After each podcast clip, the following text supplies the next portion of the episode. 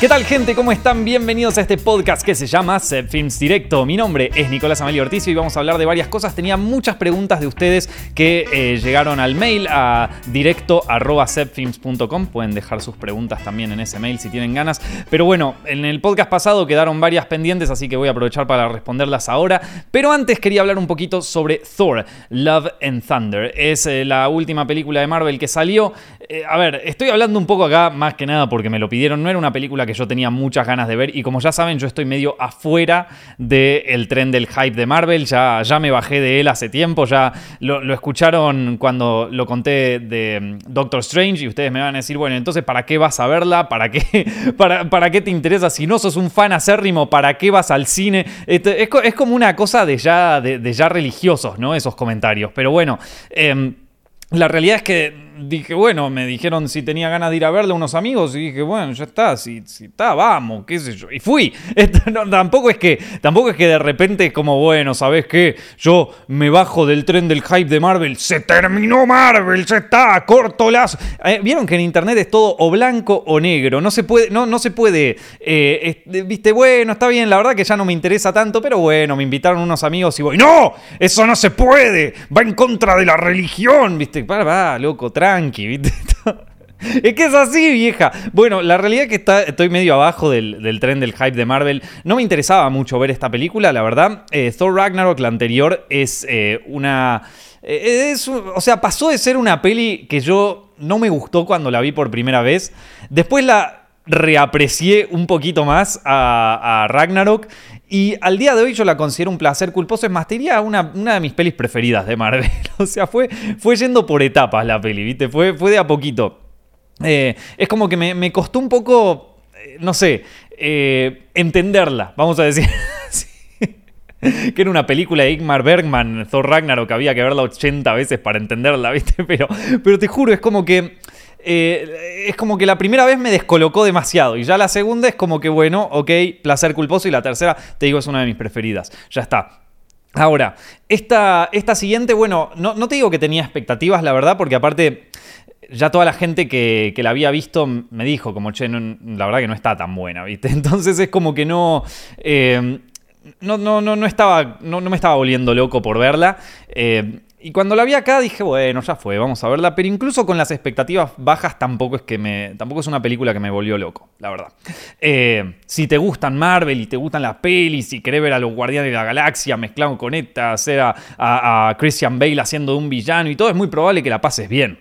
O sea, es lo que les digo siempre, gente. O sea, también hay gustos para todo. A mí me gustan cosas raras, eh, cosas que a muchos dirían esto es una cagada. Pero, pero bueno, loco, la verdad que a mí me gusta. No te voy a criticar si no te gusta porque es probable que tengas razón pero, eh, digo, a cada uno con sus temas. Y si vos querés, y si vos sos fan de Marvel, que te estás viendo todo y absolutamente todo, bueno, es muy probable que esta también te gusta, qué sé yo, es una mezcla gigante de superhéroes como, como últimamente están siendo todas las películas, ¿viste? A ver. Estéticamente y a nivel efectos visuales eh, sigue siendo una maravilla. Marvel. Es que yo también creo que Marvel ya medio que lo, puso como vara, ¿viste? O sea, si vos vas a ver una peli de Marvel y no está bien eh, a nivel efectos y todo eso, es como que, bueno, ¿qué, está pasando acá? ¿Qué, ¿En dónde nos metimos? Pero, eh, sobre todo en la, coreografía de algunas peleas y todo eso, como que está, bueno eso. Lamentablemente no es toda la película y lamentablemente también una película para que funcione tiene que tener una historia entretenida y no solamente peleas y cosas. Que, que bueno, que igual está bien. Viste qué. Eh, eh, te digo esto y después te digo Godzilla vs. Kong ni debería tener historia. Deberían ser el mono y el lagarto peleándose y nada más. el pibe de las contradicciones. Perdón, loco. Perdón. Pero somos así los seres humanos, un poco contradictorios. Em, bueno, pero las peleas estuvieron bien, la verdad, hay que decirlo. Las peleas estaban buenas, sobre todo una pelea al final. No les voy a spoilear la peli, tampoco hay mucho que spoilear, pero no se las quiero spoilear. Hay una pelea al final que está buenísima estéticamente. Eh, me pareció que estaba buena. Em, pero bueno, eh, creo que esta es como una exacerbación de Thor Ragnarok a un punto que ya, ya está. O sea, está estaba bien en Thor Ragnarok, hasta me, hasta me costó apreciarla como era, y esta ya un poco que se va al carajo. Eh, no, no, hay cosas que no, que no entendí ni, ni me parecieron necesarias en cuanto al, aspecto de comedia de esto. Pero bueno, no importa, está todo bien, o sea, qué sé yo, es como que mi crítica ya ni vale la pena porque, porque, viste, ya, ya voy sin muchas ganas de verla, la verdad. Y, y tampoco, y encima esta me decepcionó un poco. O sea, es como, eh, bueno, por ejemplo, Doctor Strange, qué sé yo, ahí hubo cosas que, me sorprendieron, tampoco me volvió loca. Eh, pero en general estas últimas de Marvel la verdad que no, no, no, están conectando conmigo. Cuando encuentre una que conecte, se los voy a decir. Qué sé yo, la de Spider-Man 3 sí conectó y, y, todo bien. Pero estas no, no, no, no están no están logrando cautivarme. ¿Qué querés que te diga, loco? esto, quizás en algo. Vieron como, como Stranger Things la semana pasada. Yo le dije, ya Stranger Things para mí ya en la primera temporada fue una, fue una fiesta. Ya debería haber terminado ahí. Lo sigo sosteniendo. Para mí que la Stranger Things como miniserie hubiera quedado tan bien como de The Walking Dead como miniserie. Vieron que The Walking Dead originalmente iba a ser una miniserie. Em, pero bueno, le fue tan bien eh, que, eh, se convirtió en una, saga de 200 mil millones de temporadas y un millón de otros spin-offs. Pero, pero The Walking Dead, la original, la primera temporada, si ustedes la ven, primero estaba planteada como una miniserie, los productores le dijeron que termine acá, y si ustedes ven The Walking Dead, si bien tiene un final medio abierto la primera temporada, se podría decir que cierra, se podría decir que la, serie cierra. Ahora, eh, Después, bueno, se abrió un montón. Stranger Things, si bien tiene un final abierto, yo creo que con la primera temporada y cerrando como miniserie hubiera quedado bien. Yo ya estaba contento con eso. La segunda ya me pareció una exacerbación de la primera, básicamente, o sea, casi, casi un algoritmo. Todo lo que funcionaba bien lo metemos en la segunda. La tercera ya no me gustó. La cuarta, bueno, a ver, ya que estamos, viste, porque había uno que me, que me escribió después como, che, Nico, vos habías dicho que Stranger Things 1 lo, hubieras terminado en la primera y ahora estás diciendo que la 4 está buena. Ah, mirá la Grecia. de nuevo, el blanco y el negro, amigo. O sea, no, no, hay, no hay puntos medios, no hay puntos medios. Sí, la verdad que yo creo que ya debería haber terminado en la primera. La verdad que Marvel para mí ya habría tenido que terminar en Endgame y quizás tirar eh, eh, No Way Home de Spider-Man que, funciona. Em, pero bueno, una vez que está, viste, ya está, viste, si la voy a ver y, a ver, yo no voy a impedir que se haga o no se haga una serie, ni tampoco voy a, una vez que digo, bueno, ya está, ya medio que me aburrí, tampoco te voy a decir, eh, se tiene que terminar, mátenlo. Ah, bueno, si está, veo Stranger Things 4 y dentro de todo me gustó, ¿qué te puedo decir, loco? La verdad que me gustó. sí, yo la hubiera terminado en la primera, pero bueno, esta que hicieron está buena. Eh, lo mismo acá con las pelis de Marvel, qué sé yo, ahí, eh, la verdad que yo ya estoy medio abajo del tren del hype y hay algunas pelis de Marvel de las últimas que no, no me gustaron tanto, la verdad. no, no, no están logrando eh, hacerme conectar de nuevo con, la, con, con, el universo este. Pero bueno, quizás en, y, mucha gente me dice, bueno, mirate las series. Y las series tampoco lo están logrando, loco. Oh, qué, qué, qué Qué exquisito, mono, dale, ponete a ver una, no seas cagón, agarrate una, decí que te gustó Loki, dejate de joder. Pero no, no, no, no pude. Lo, único, lo único que te puedo decir de eh, Thor Love Thunder, así como de, de, reseña de review, así, gozo, es esta pelea del final, que tampoco te la quiero spoilear. Christian Bale eh, como, como el villano me gustó. Me, parece como que está. Es como que eh, está, está muy arriba eh, del resto de la peli. Eh, Chris Hemsworth ya es Thor, o sea, vos le puedes decir a Chris Hemsworth que haga un Thor em, completamente desfigurado, sin un brazo, que no puede caminar y que encima ahora se empezó a interesar por la física cuántica y Chris Hemsworth te lo hace. después, qué sé yo, el resto de los personajes, bueno, no sé, viste, en algún punto es como que también creo, ¿no? O sea, y esto ya hablando un poco más en serio, también creo yo que cuando vos ya hiciste absolutamente todo en tu saga, en tu universo, es como, bueno, ya no hay más reglas, digo, una vez que ya hiciste el snap de Thanos, una vez que introduciste en el mundo que, que existen las piedras del infinito y que se puede modificar el espacio-tiempo de las cosas y después puedes traer diferentes multiversos al mundo real y puedes armar como distintas cosas, es como que ya vale todo, ya vale todo. A mí en una peli de Marvel me pueden decir, che, Thor se murió, ah, no, acá aparece el otro, listo, ya volvemos a empezar y está todo bien, y está todo bien, es como el, eh, infinito eh, que no termina nunca. Em, entonces, como bueno, tampoco, tampoco es que la historia, viste, uno se puede poner a. Porque yo estaba pensando, bueno, algunas incongruencias narrativas. Y qué sé yo, si ya vale todo acá. O sea, si ya el personaje se teletransporta a todos lados, bueno, sí, claro que puede. Obvio que puede, maestro. Eh, así que no, no, no hay tanto que digo, qué sé yo, ya está, ¿viste? Entonces así, tampoco, tampoco le quiero tirar mierda a esta peli porque entiendo que también está hecha para una audiencia que no soy yo claramente a esta altura, que no soy yo. Y también creo, me parece sano, que Marvel en este momento esté tratando de captar una audiencia más joven. Digo, yo ya tengo 30 años, yo ya me vi las primeras de, Iron Man, las primeras de Coso, las disfruté, me gustó, vi Avengers la primera en el cine y medio que me fui... Eh, enamorando un poco de algunas películas, de otras no me gustaron tanto, eh, pero bueno, esa historia la he vivido y ahora me parece que es momento de una nueva generación de que empiece a ver y disfrutar estas películas que quizás sea más joven. Y está todo bien, digo, y no, no, por eso es lo, es lo que digo, como, se bancan un gris, vieja, te bancas un gris, te bancas un, la peli no me interesa tanto, pero a vos capaz te gusta porque sos un fan de Marvel, o sea, te, podemos hacer eso una vez, un día, es, es, muy jodido, también, también me vas a cancelar por eso, digo, eh, eh, ¿Podemos tener una charla normal alguna vez en internet ya? ¿O, ya no se puede más? ¿O ya, ya está impedido? Porque si no, ya la verdad es como, dale, vieja. Em, otra cosa que me sorprendió, bueno, hablando de esto de conseguir una audiencia joven, es. Em, esto, esto me sorprendió ya. Em, no lo veo como algo malo, pero sí que me sorprendió un poco de la cantidad de humor sexual y de sexualización que había en la película. Eh, siendo que, a ver, al final, nosotros somos viejos de viejardos de 30 años viendo la película de Marvel y ¿viste? Pues ya somos unos viejos de mierda, amigo. ¿Entendés? Ya estamos afuera de ese juego. Esta es una peli para chicos, para chicos de 13 a 15 años.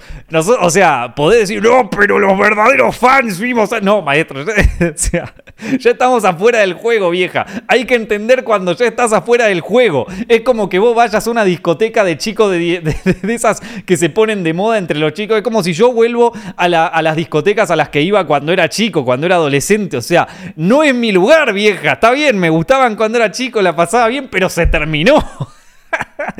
ya está.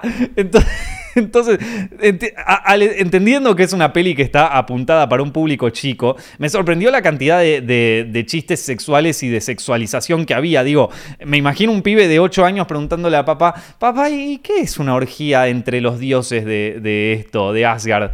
Y bueno, nene, a ver, ¿cómo querés que te cuente? bueno, por lo menos quizás genere algún tipo de vínculo entre padres e hijos en donde puedan tener la charla. En fin, mucho más no puedo decir sobre esta peli, la verdad, chicos. Eh, quedé un poquito decepcionado. Eh, la verdad, o sea, siendo que me esperaba ver un Thor Ragnarok, tipo tirarme en la sala de cine y decir como, eh, sí, coso.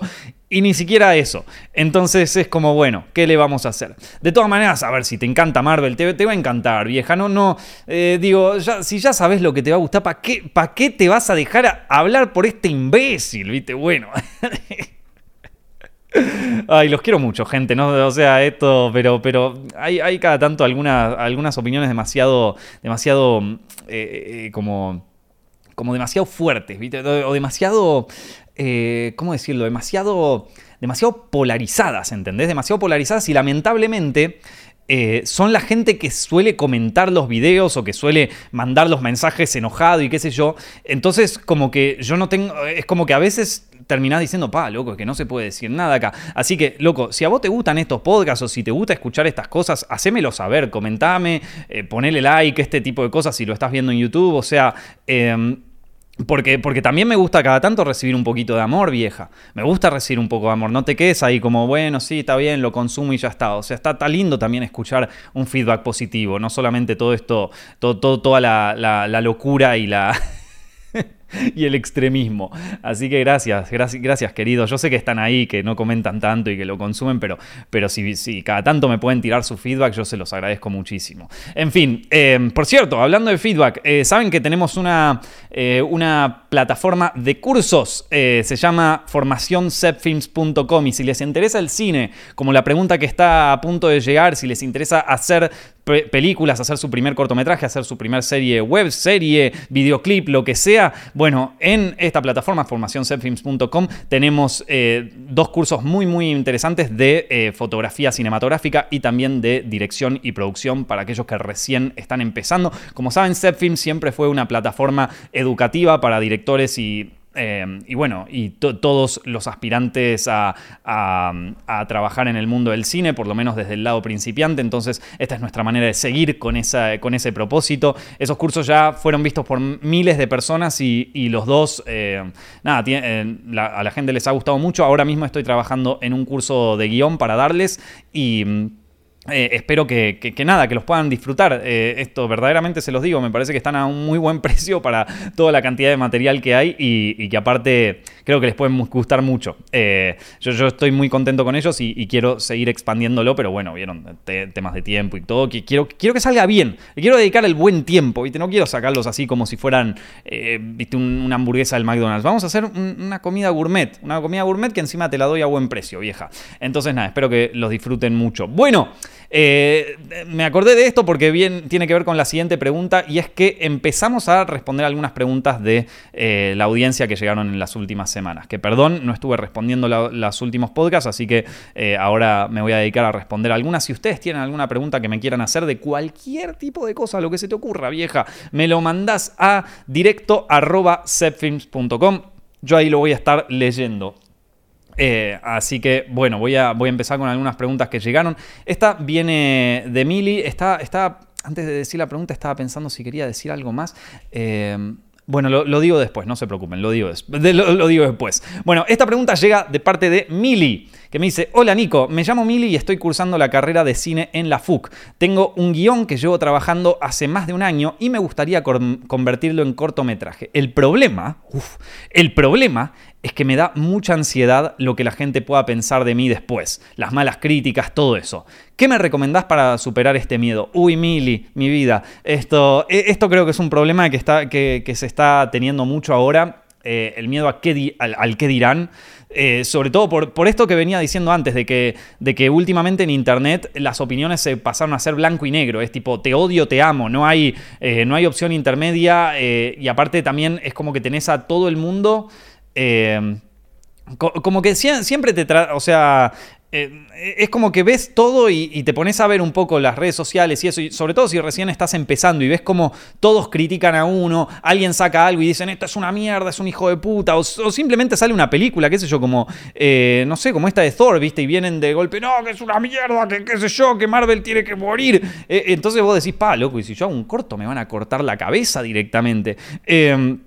Y tiene sentido esa ansiedad y yo también la siento, pero el tema es que como ya tengo tanto tiempo haciendo cosas y que me puteen, es como que bueno, ya está, ya, me digo que me chupa un huevo.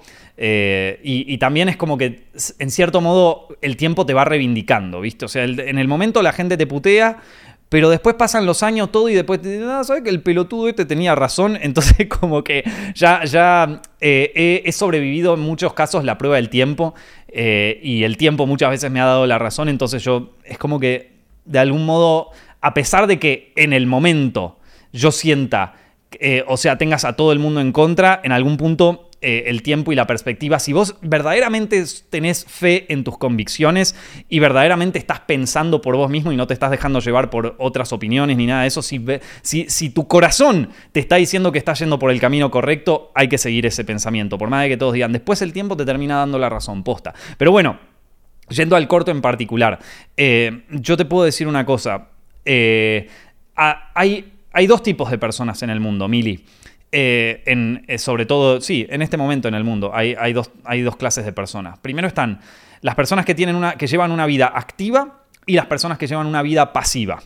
Eh, las dos tienen ventajas y desventajas. Llevar una vida activa significa empujar, hacer cosas. En este caso, en tu caso, hacer tu cortometraje. Vos ya hiciste una cosa que la mayoría de la gente no puede hacer, que es terminar de escribir un guion. Y como me decís, te llevó casi un año hacerlo, que es algo normal. Lleva mucho tiempo a escribir un guion, desarrollarlo, que te guste, eh, reescribirlo. Em, corregirlo, volver a corregirlo, eh, incluso después de todas las correcciones, encontrarle fallas y, y, decir, bueno, ya fue, vamos y lo hacemos igual. O sea, llegar a ese punto, ya con eso nomás lograste algo que la mayoría de la gente no logra. O sea, ya lograste algo que la mayoría, que, yo te diría que estás dentro del 10% de los estudiantes de cine de tu universidad, que es escribir un guion, terminarlo y estar tener tanta confianza en ese guion que ya que lo querés producir. O sea, a ese nivel no llega la mayoría de la gente y ya por eso te puedo decir que has logrado muchísimo y, te felicito por eso. Es lo que justamente en el curso este de dirección yo, decía eso, como que llegar al punto de decir, bueno, terminé este guion, lo quiero hacer, ya lograste más que un montón de gente, que un montón de gente, ya tenés la iniciativa. Entonces, ¿qué pasa ahora? Claro, ahora vienen las dudas y qué dirán de mí y me van a putear y esto y qué sé yo. Bueno, esto de la vida activa y la vida pasiva. Aquellos que tienen una vida activa, que llevan una vida activa y que se mueven y llevan adelante las cosas, lo positivo que tiene este estilo de vida es que siempre vas a vivir experiencias diferentes y siempre vas, tu vida va a estar llena de experiencias nuevas. ¿Por qué? Porque sos una persona que va hacia adelante, que va creando, que va eh, arriesgándose, que va tomando riesgos, que va a veces perdiendo, a veces ganando, pero si hay algo que vas, a poder decir dentro de 10 años es que por lo menos tu vida estuvo llena de experiencias y que por lo menos eh, puedes decir que viviste una vida, una vida plena, vamos a decirlo. Eh, la desventaja viene con sus riesgos. La otra desventaja es que, te, es que te estás exponiendo. Y uno cada vez que se expone en cualquier tipo de cosas, no solamente en algo público, también en algo privado. Cada vez que te expones a alguien, por ejemplo, cuando le decís a una chica que, te gusta, te estás exponiendo a que la mina te rechace. Bueno, en, tu caso, Mili, no sé si te gustan las chicas o los chicos.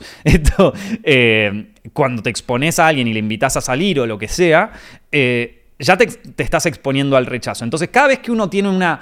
Eh, toma una decisión activa en su vida, se está exponiendo a todas estas cosas.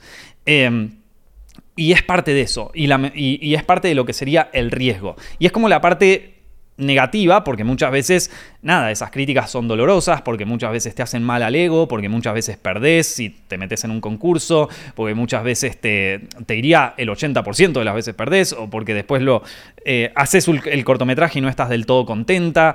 Eh, pero pero vale la pena de todas maneras, vale la pena. Digo, yo casi todo lo que hice en toda mi carrera siempre es como que digo, puta, es que no me gustó tanto, es que me hubiera gustado hacer otra cosa, es que por qué me dicen esto. Incluso con videos de YouTube, viste, te afectan las cosas, pero, pero en algún punto también está esto de, bueno, te levantás y volvés a seguir, ¿viste? Y poder exponerte por primera vez te va a exponer, obviamente, a ciertas malas críticas y qué sé yo, pero también te va a dar cierta perspectiva de, bueno, ¿sabes qué? Toda esta gente, la agita pero la realidad es que la está viendo por TV. O sea, ninguna de estas personas se animó a hacer lo que yo hice. Y por eso, está bien, lo que habré hecho quizás fue una mierda para todos estos. Pero ¿sabes qué? Yo me puedo levantar, yo ya lo hice aparte. O sea que ahora ya tengo la experiencia y puedo hacer otro mejor. Quizás el próximo les guste, o el próximo no les va a gustar, pero el próximo capaz que sí. Entonces como, bueno, ya hiciste algo que te diría que fue levantar un elefante. Hacer un cortometraje, sobre todo si recién estás empezando, es como levantar un, no un elefante, un mamut. Es terrible. Entonces, eh, es, es, un bueno. Bueno, por otro lado, también puedes decir, bueno, sí, ¿sabes qué? No vale la pena y qué sé yo, y es demasiado arriesgado y me da mucho miedo esto y me da miedo exponerme. Y la verdad que yo estoy cómoda en casa y no, no quiero tomar este riesgo. Estuvo lindo escribirlo, pero mejor me lo guardo para mí. Bueno, ahí lo que vas a estar llevando es una vida pasiva una vida reaccionaria. Entonces es una vida en donde la parte positiva de llevar una vida pasiva es que básicamente tu vida es reaccionar a factores externos. Entonces vos nunca, te, nunca, nunca vas a estar tomando un riesgo verdadero con tu vida, porque siempre, o sea, todo lo que pasa en realidad tendrá que ver con factores externos, crisis financieras, cosas, cosas que te obliguen a salir de tu, de tu zona de confort, una, eh, una mala pareja o lo, que sea, ¿viste? Eh, pero pero en una vida pasiva vos por tu cuenta no vas a, no vas a actuar, no, vas a hacer nada. Eh, o sea, no vas a hacer nada. No, no digo como que no vas a, eh, no vas a modificar eh, algo en tu universo, sino que simplemente vas a reaccionar a las cosas que te van pasando. La parte positiva, como te digo, de la vida pasiva es que nunca vas a correr ningún riesgo. Porque bueno, te puedes quedar en tu cuarto todo el día mirando Twitter y está, esa es tu vida. Y si tenés suerte, tenés un trabajo, al que vas a la mañana, te das a la tarde, terminás, está todo bien, te olvidás, llegás a tu casa, te metes en Twitter a ver qué hizo la gente. Y eso, terminás siendo... el problema es que, claro, esa vida se vuelve un poquito vacía después de un tiempo. Está bien, no tenés ningún riesgo, pero se vuelve un poco vacía. Y sobre todo, cuando Internet y las redes sociales medio que dominan tu vida, empezás a, empezás a ver lo que, lo que están haciendo otros. Y empezás a, a ver que otros le están pasando bien, que otros están llevando una vida que quizás vos creés que es mejor que la tuya, cuando al final no, lo es tanto, pero, pero, eh, pero empezás a ver cómo otros sí están haciendo, empezás a decir, ay, este, ¿quién, se cree que? Y, te empezás a, enroscar en tus propios pensamientos. Y eso es, es una vida que, es muy reaccionaria y que lamentablemente si, si llevas ese estilo de vida está bien. No, tenés no corres ningún riesgo, no corres ningún riesgo vos. Eh, eh, porque, porque, bueno, porque no, estás tomando ningún riesgo tampoco, pero sí corrías el riesgo de deprimirte. Y, eso, eso también tiene una carga emocional muy fuerte. Entonces, las dos tienen cosas positivas, las dos tienen cosas negativas. Si vos te vas a exponer haciendo tu cortometraje, a mí me parece que es lo ideal que tenés que hacer, es lo mejor, es lo mejor que podrías hacer, aunque no te salga bien, aunque no te guste es un paso adelante y es un paso que, como te digo, la mayoría de la gente no se anima a dar. Entonces ya eh, la gente te podrá criticar y lo que sea, pero lo está viendo por TV, Mili. O sea, al final eh, lo estás haciendo y eso ya puedes, decir que solo por el hecho, por el mero hecho de hacerlo, sea bueno o sea malo, ya estás 16 mil millones de pasos adelante de aquellos que te, que te critican. Eh, Así que nada, yo, Mili, te diría que lo hagas. ¿Qué querés que te diga? bueno, em, y hablando de todo esto, eh, quería, quería, decirles una cosita, que es que eh, no sé bien cómo va a ser el calendario de los podcasts a partir de la semana siguiente, porque justamente estoy arrancando con eh, el, desarrollo y la preproducción de un proyecto bastante grande acá, que bueno, ya, ya lo vengo trabajando hace tiempo, pero ahora empezamos como en, en una etapa más adelantada de producción y si, alguna vez hicieron un cortometraje o hicieron una serie o hicieron una película o lo que sea, saben que es una movidita, saben que es un tema eh, que, hay que, que, darle, que hay que darle bola. Em, y prácticamente voy a estar recluido en mi casa haciendo guiones técnicos, storyboards todos los días, em, teniendo reuniones y no, no sé muy bien en qué momento voy a poder hacer los podcasts. Eh, quizás vean que los podcasts suban, bajan, los haga, no los haga tanto, pero cómo se llama esto, pero tampoco, tampoco los quiero dejar de hacer porque me gustan mucho. Y porque aparte les está yendo muy bien. Este año fue el, mejor año para los podcasts en, Spotify. Estuvimos número uno en Argentina un montón de veces, eh, así entre los podcasts de entretenimiento más populares. Así que tengo, tengo muchas ganas de seguir haciéndolo y claramente a ustedes también les gustan. Por eso, por eso les pido que si están viéndolo, coso, dejen su like, coméntenlo, eh, un rating en Spotify, o sea, ese tipo de cosas ayudan muchísimo, chicos. Gracias. Em, pero bueno, puede ser que el calendario de los podcasts se vuelva un poquito errático por, por el tema esto de la producción voy a estar muy, muy metido en eso y, quizás me lleve tiempo. Pero de todas maneras, yo en la medida de lo posible lo voy a hacer. Así que bueno, tenemos una pregunta acá de Martín. Martín dice, eh, Nico, estoy pensando emigrar de Argentina e irme a vivir a España como hiciste vos. ¿Qué me recomendás? esta es una pregunta eh, eh, larga para responder. Voy a tratar de resumirlo lo más posible. Ah, pero bueno, también es que es muy difícil. Como saben, yo en 2020, eh, durante la pandemia, eh, me, fui a vivir para, acá, para España. Estoy viviendo en Madrid hace ya dos años. Y, fue, fui en parte por el trabajo, por esto que les cuento, de, la preproducción y todas estas movidas. Eh, es, es trabajo, básicamente. Eh, y, fui por, por, oportunidades nuevas de trabajo acá que tenía, eh, que, se me plantearon en 2018, 2019.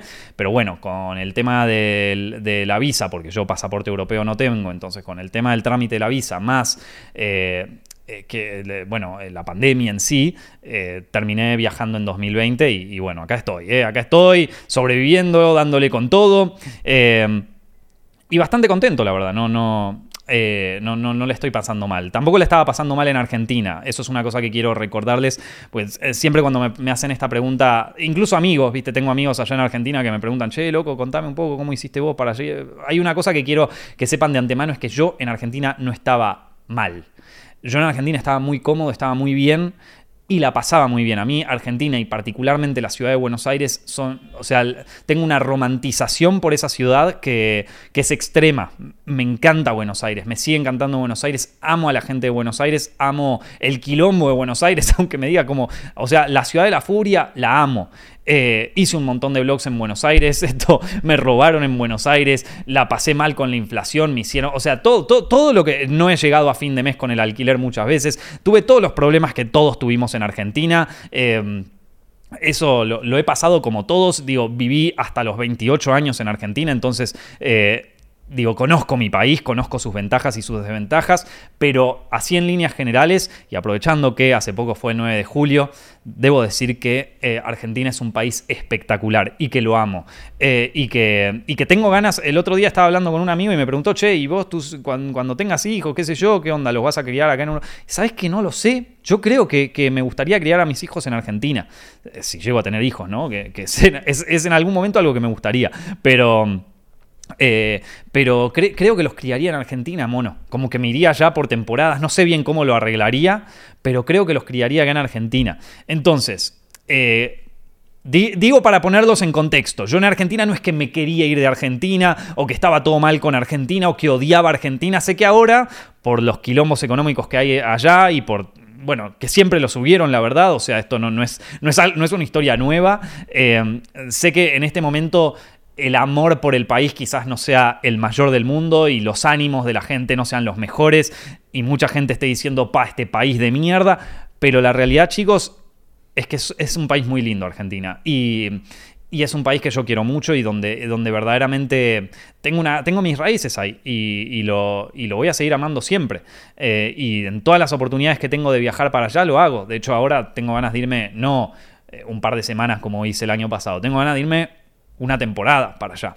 Eh, entonces, eso para decirlo en principal. No busquen de mi parte una cosa de, eh, andate del país, es una mierda, que qué sé yo. No, no lo van a encontrar de mi parte eso. Si están buscando a alguien que reintensifique ese cosa, hay millones de canales que putean a Argentina. Hay millones. Búsquenlos ahí, los pueden encontrar. Yo, en mi caso, no, no, lo van a encontrar eso. Hay muchas cosas que se pueden mejorar del país, hay muchas cosas que se pueden mejorar de Argentina, hay muchas cosas que no me gustaban de Argentina cuando vivía allá, pero eh, putear a Argentina, eso no va a ser, eso no va a ser algo que, van a escuchar de mi parte, lo lamento. Estoy, en modo Mario Santos ahora, ¿viste? ¿Qué, pasa que no tenés la escarapela? ¿Qué pasa que yo no tengo la escarapela ahora? Bueno, en fin. Eh, pero bueno, dicho todo esto, eh, también hay otra cosa que yo, yo, me, yo emigré con trabajo. Yo, tenía trabajo, si bien no tenía el pasaporte y hacer la visa fue un trámite que me dolió las pelotas de una manera que, ni te puedo contar. O sea, fue un dolor de voz gigante. Estoy, no, no, no, no quiero contarles cómo fue porque primero es que ya, ese trauma lo olvidé. Tuve, en un momento tuve que ir a la embajada española en Buenos Aires a justificar que era lo que hacía y me, y me sentí tan mal en esa, en esa reunión porque, claro, tienen un tipo que básicamente su trabajo es tirarte abajo, ¿viste? Y vos, bueno, tengo este proyecto, es una mierda tu proyecto. era todo así. O sea, es, esa, ese maltrato, todo, eso, todo ese trauma que tuve, lo tengo como súper reprimido y, no, y no, quiero, no quiero ni hablar de ese tema, ¿viste? Porque me, me sacó. Pero bueno, dejando de lado el tema ese de la visa, que fue un trauma, yo tenía un trabajo, o sea, yo sabía que llegaba acá y tenía trabajo y además tengo set films, que quieras o no, también es otro trabajo.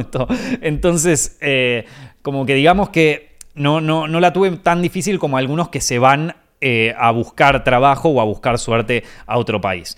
Eh, yo también me mudé a Europa, que es distinto que mudarse a Estados Unidos, que es distinto que mudarse a un país asiático, que, o sea, es, las experiencias son totalmente distintas en ese caso. Pero esta persona que me escribió, Martín, dijo que quería mudarse a España, así que vamos a ver.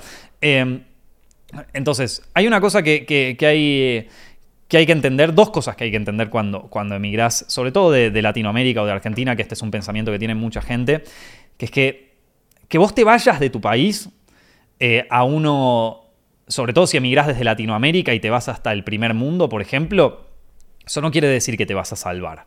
Hay mucha gente que piensa, ah, vos ya te fuiste, entonces te salvaste, te salvaste esta idea como que, bueno, te vas y vas a conseguir un trabajo estable y todas las cuentas van a estar pagadas y te vas a poder comprar una nueva compu y te vas a poder hacer esto y vas a poder hacer todo lo que soñaste en Argentina pero no pudiste hacer antes. No, no es así, gente. No es así. O sea, eh, vos no te vas y te salvás. Eh, vos no te vas a cumplir el, sueño que nunca pudiste cumplir en Argentina. Vos te vas y se viene un quilombo que mezcla entre lo emocional, lo económico y lo cultural. O sea, se viene un tornado. Esto, un tornado del cual podés salir airoso o del cual también te puede hacer verga. Esto. Eh, entonces, está bien pensar que, sobre todo si, por ejemplo, yo fui para expandir un poco mis horizontes eh, laborales, ¿vieron? O sea, yo tenía trabajo en Argentina, estaba bastante bien, pero encontré acá distintas oportunidades. Entonces sí fui con un sueño, como si, sí, ya te lo ponía así, ¿viste? Sí me fui con un sueño y sí me fui con un objetivo de expandir mis horizontes. Eh, pero también, ah, eh, también fui con una visión realista, en el sentido de que no vas a caer acá y de repente va a venir Netflix y te va a decir, ¡eh, vos, que acabaste de llegar, vení, pum! Y ya te metes. No. Esto va a empezar a ser difícil y aparte sos nuevo. En Argentina yo ya tenía mis contactos, tenía gente con las que podía trabajar, cosas con las que podía hacer, o sea, eh, tenía todo un equipo, tenía una oficina, todo acá. Vuelvo a estar en mi casa, vuelvo de cero, ¿viste? Entonces, ese es un tema que hay, con el que hay que hacer las paces, ¿viste? Eh, no te vas y te salvas.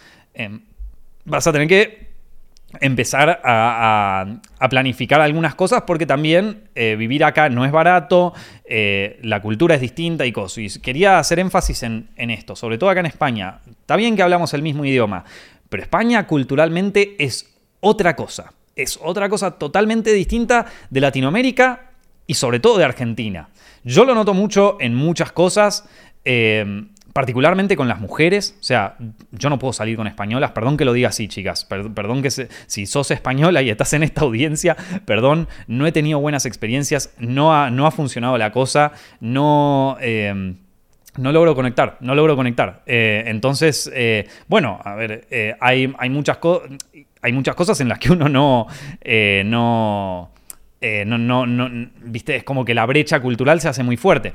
Esa es una de ellas.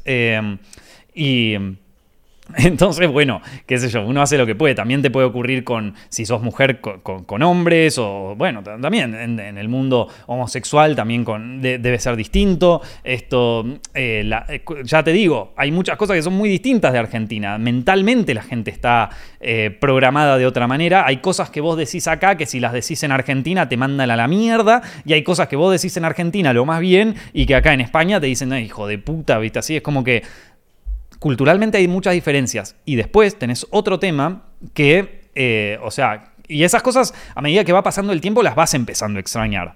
O sea, yo por ejemplo hay muchas cosas de Argentina que ya estoy empezando a extrañar fuerte. Esto, eh, que, bueno, que, digo, ni, hablar del tema familiar y de todo eso. Eh, que está bien, que, que, yo acá estoy cómodo, estoy trabajando y está todo bien, pero hay muchas cosas culturales de Argentina. Te voy a dar el ejemplo más boludo, eh, el ejemplo más estúpido. Eh, pero, por ejemplo, a mí una cosa que me encantaba de Argentina es que a cualquier hora, sean las 3 de la mañana, sean las... La, sí, sea, sea, a las 7 de la... Vos te levantas a las 7 de la mañana y vas a encontrar un café abierto. Vas a encontrar una cafetería abierta. Y... Pua, loco, eso estaba tan bueno, sobre todo yendo a la oficina, viste, que de repente, uy, quiero tomarme un café. Acá los, cafés y las cafeterías por ley, creo que máximo puedan abrir a las 9 o a las 8 capaz alguno. O sea que si vos estás a las 3 de la mañana y te querés, te tomar un café por X razón, no podés. Esa cosa es... Yo sé que es una pelotudez, ¿eh? yo sé que es una pelotudez tremenda, pero son, son cositas que se van, que se van sumando. Eh, esto, eh, entonces, eh, nada, bueno, ni, hablar del tema familiar, de que acá también hay, hay mucho grupo de contención que, no vas a tener y todo ese tipo de cosas. Eh, y también la soledad pesa al principio. La soledad pesa. Por eso una de las cosas que te recomendaría si emigras es que eh, en lo posible armes, armes un grupo de amigos, armes una comunidad. Eh, si podés también en la medida de lo posible, ¿no? no tiene que ser así, pero en la medida de lo posible, si vos podés, que sea un grupo no de tu misma gente, o sea, no, no de argentinos, o sea, por ejemplo, vos sos argentino, no te juntes solo con argentinos. Ahora te voy a decir por qué. Eh, si puedes hacer un grupo fuera de, de Coso, o sea, que digo, por ejemplo, eh, de, españoles, si, si, te vas a mudar a España o de donde sea, es un poco más difícil, es difícil entrar, es difícil adaptarse a ciertas cosas culturales, como ya les dije, hay cosas a las que todavía yo no me adapté, pero en la medida de lo posible tratar de armarte un grupo, sobre todo porque está bueno generar cierta comunidad. Y no, no, no es que vas a, digo, no, no vas a salir por la calle y de, eh, vos querés ser mi amigo, pero es, bastante simple dentro de todo. ¿viste? qué sé yo, por ejemplo, yo me hice amigo de gente en mis clases de boxeo. Eh, y, bueno, ya, ya con eso vas formando un grupo donde te vas a tomar algo cada tanto o alguna boludez así, eh, o, te haces, o te haces un grupo en el gimnasio, o, si, te gustan, qué sé yo, ponele, no sé, si, si te gusta algún videojuego, te, te, vas a alguna convención de ese videojuego, o si hay algún evento de, de cómics, te vas a ese evento. Eh, bueno, hay millones de formas, o sea, lo que yo trataría es de armar algún tipo de comunidad, porque la soledad cuando emigrás empieza a pesar fuerte. Y sobre todo, porque claro, nosotros no nos damos cuenta, pero... Eh, cuando nos vamos de, O sea, cuando estamos en el país, está bien, tenemos todos los quilombos, la economía, el costo, todo lo que vos quieras, pero tenés a tu familia y está todo el tiempo ahí. Y está todo el tiempo ahí. Vos sabés que siempre te podés ir el domingo a lo de tus viejos a comerte un asado y cagarte de risa y capaz te llevas medio mal con tus viejos y lo que sea, pero al final tenés un espacio de contención. Y eso no lo vas a tener acá. Sí los puedes llamar y eso está buenísimo, puedes hacer videollamadas y todo, pero no vas a tener ese, ese espacio. Entonces, de alguna forma tenés que, crear espacios de contención, ¿viste?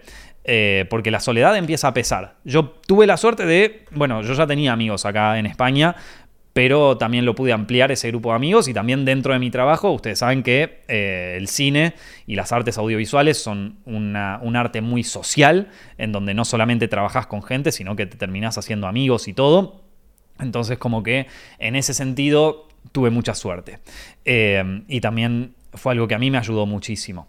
Eh, y después, bueno, esto, hay, otra cosa que yo te recomendaría, que es que porque hay, otro tema que, nadie tiene mucho en cuenta que dice, eh, bueno, me voy, a, me voy a probar suerte a Europa y voy a trabajar un tiempo ahí en un restaurante y vamos a ver cómo me va y después vamos a ver qué, sale. Que, está bien, que, si sos joven sobre todo me parece una experiencia que puede estar muy copada.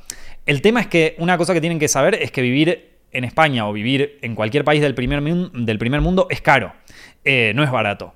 Y incluso si vivís, sobre todo si vivís en una ciudad, en el centro de una ciudad, o sea, el alquiler se pone caro, el costo se pone caro, y no es fácil llegar a la zona de confort que vos quizás tenías en Buenos Aires, viste, quizás en Buenos Aires eh, vos, vivías en un departamento de ciertas dimensiones, en cierto coso, y acá, por un tema de precios, te vas a tener que mudar medio afuera de la ciudad, a un lugar más chiquito, eh, con no tantas comodidades como tenías allá. Entonces, eso es una cosa que hay que tener en cuenta y que quizás hay que armar un plan en cuanto a temas de ahorros o en cuanto a temas de qué sé yo, porque si vos una vez que si te absorbe la experiencia de vivir en el primer mundo y empezás a consumir y empezás a comprar cosas y empezás a todo, se te pueden, te pueden comer los ahorros rapidísimo. Ni hablar que cuando recién llegás tenés que hacer 200 mil millones de trámites, entonces tenés que pagarle a gente para que te ayude.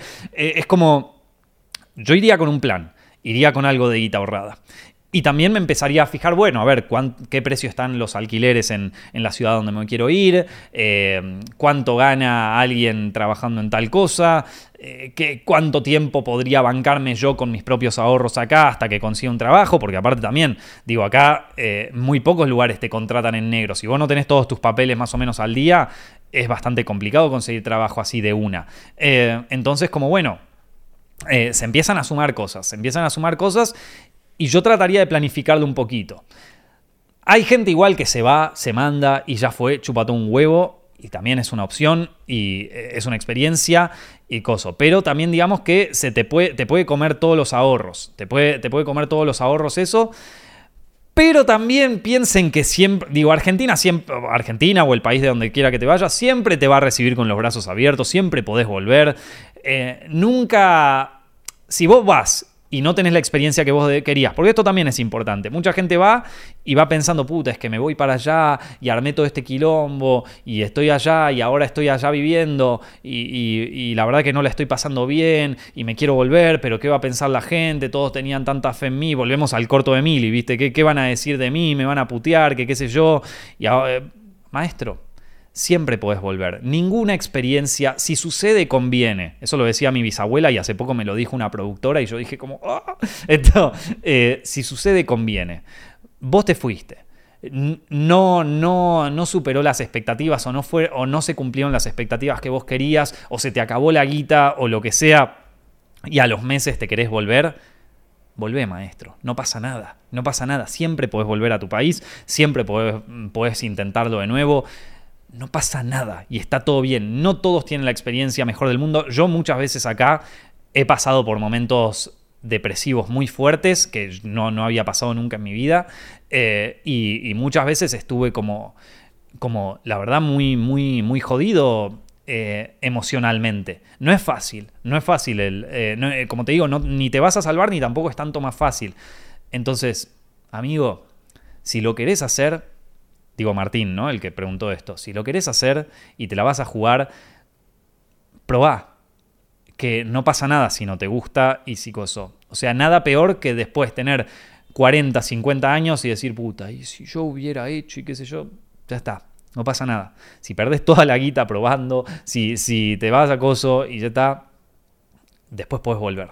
Siempre puedes volver. Así que no, no, no te preocupes tampoco tanto por las cosas. Pero sí, eh, no viene mal planificar un par de cosas, sobre todo porque, digo, para, para aliviar el, choque mental que puede crear esto. Pero bueno, nada, eh, no es tan fácil emigrar como parece, eh, no es que te vas y te salvas, eso es una de las cosas que quiero, que quiero recalcar. Bueno, a ver, ¿qué otras cosas tengo acá? Eh, tengo una pregunta que me llegó de Valentín. Hola Nicolás, me llamo Valentín, tengo 17 años y soy de Ecuador. Te agradezco mucho porque gracias a tu canal me fascinó el cine y lo empecé a ver con diferentes ojos. ¿Podrías dar un consejo o tips para poder escribir un guion con una idea que uno ya tenga en mente? Se me ocurren muchas ideas, pero luego me cuesta plasmarlas en una hoja. Bueno, Valentín, primero millones de gracias me alegro de que te guste Zepfilms, me alegro de que te gusten los videos que hacemos. Como ya sabes, eh, pronto voy a estar sacando un curso de guion en formación Zepfilms, así que eh, estate atento a eso. Y, ¿qué te puedo decir, mono?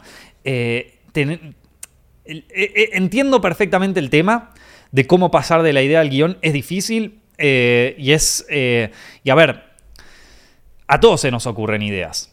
A todos se nos ocurren ideas, todos tenemos ideas a veces, eh, todos tenemos ideas que a veces pensamos esta es la mejor idea que se me pudo ocurrir del planeta.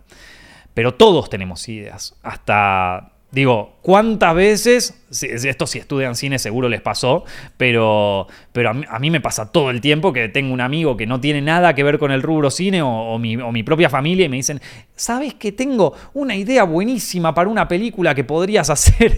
Como, a ver, a ver qué onda. O sea, todo el mundo tiene ideas, incluso la gente que no trabaja en ámbitos creativos. Todo el planeta tiene ideas.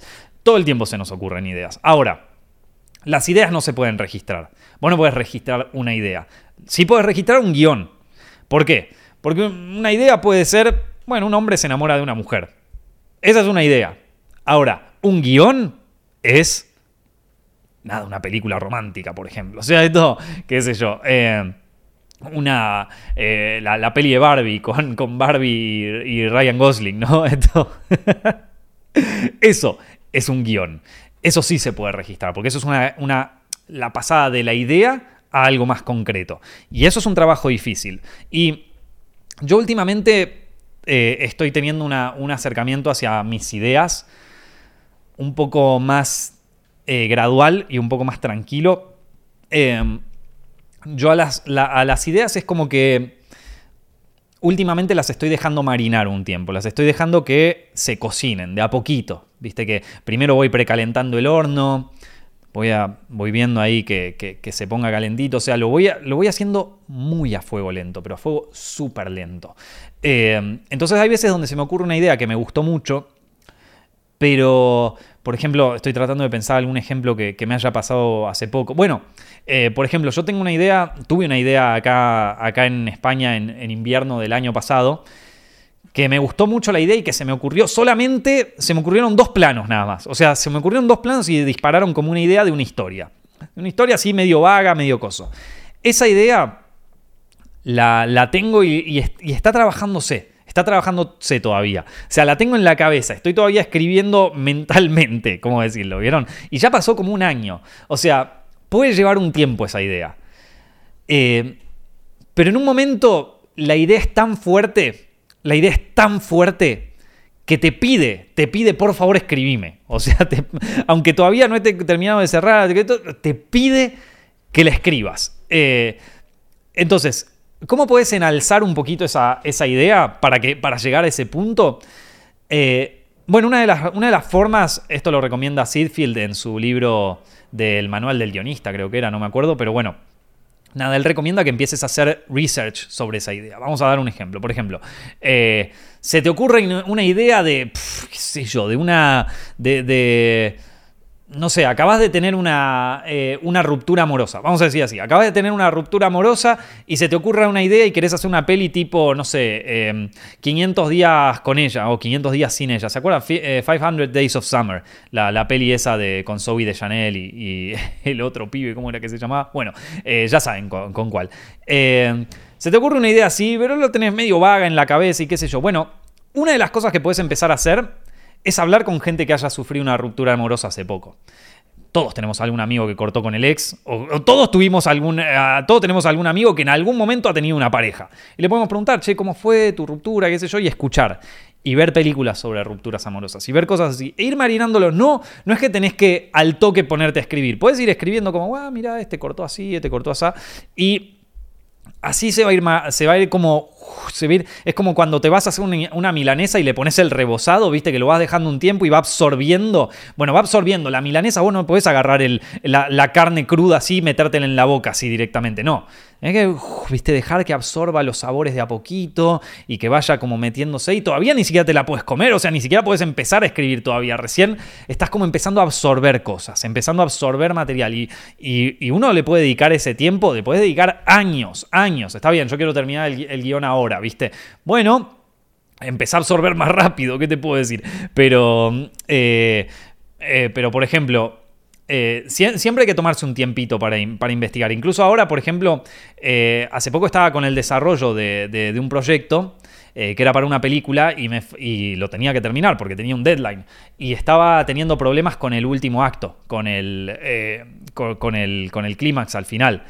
y dije, bueno, lo tengo que entregar en tiempo y forma tengo que ponerme a ver cosas. Y me puse a ver 200 mil millones de películas. Claro, lo que normalmente hago en un periodo de meses lo tuve que cerrar en una semana. O sea, en una semana me tuve que atrincherar en mi casa y ver todas las películas que podía de esto, leer todos los libros que podía de esto, eh, buscar inspiración en todos lados, entrar a todas las páginas que encontraba de esto y finalmente di con una opción. No sé si es la mejor y quizás ese guion necesite una reescritura, pero fue, fue digo, me ayudó muchísimo absorber toda esta información para poder llegar a una, a una idea más concreta.